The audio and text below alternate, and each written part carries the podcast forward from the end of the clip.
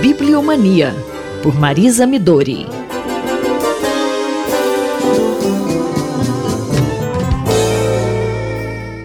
Bom dia, professora. Bom dia, Simone. Bom dia, ouvintes da Rádio USP. Simone, vou te fazer uma pergunta. É um quiz. Você sabe quantos anos a nossa coluna Bibliomania completou agora em maio de 2023? Uns seis, sete anos. Pois é, Simone.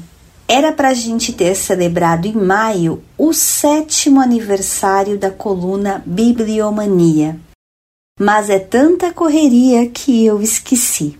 Mas eu queria mesmo assim celebrar este momento com uma homenagem ao editor mais pop de São Paulo, quiçá do Brasil.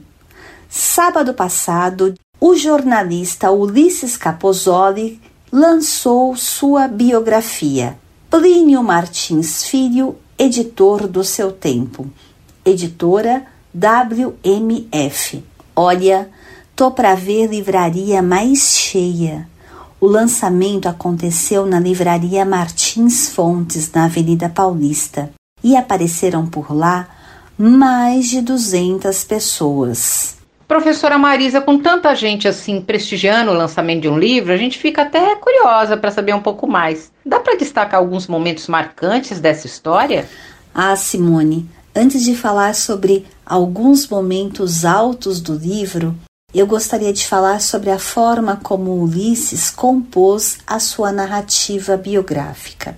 Bem, quem acompanha, não é, os seus trabalhos e alguns trabalhos de grandes jornalistas, sabe bem que Ulisses Capozoli inscreveu o seu nome na pleiade de jornalistas intimoratos que jamais fugiram de uma boa reportagem, de um bom trabalho de campo.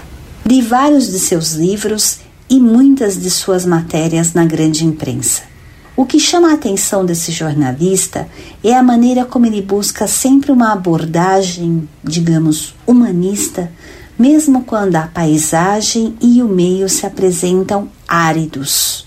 No caso dessa biografia, Capozoli propõe um livro-reportagem cuja narrativa começa em Pium, uma cidadezinha de Tocantins. Ou seja, ele extrai de uma paisagem árida, onde a escrita e o livro são escassos, as matrizes formadoras desse grande editor. Na verdade, eu acho que eu contei uma passagem marcante do livro, que é a viagem do jornalista a Pium, onde Plínio Martins Filho nasceu e passou a sua infância. Antes de terminar, eu gostaria de destacar um outro aspecto importante. Veja bem, mais de 200 pessoas foram ao lançamento para prestigiar esse grande editor brasileiro.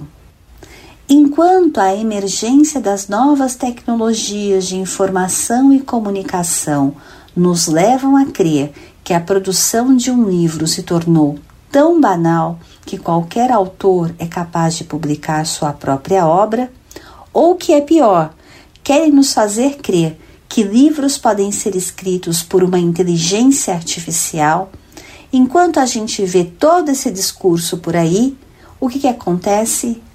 O reconhecimento de um editor. Ora, isso pode ser, pode e deve ser interpretado como um reconhecimento de todos os profissionais que atuam na cadeia produtiva do livro. Plínio é pop porque fazer livros ainda é uma atividade cultural da maior importância. E eu fico por aqui. Até mais. Eu, Simone Lemos, ouvi a professora Marisa Midori. Bibliomania, por Marisa Midori.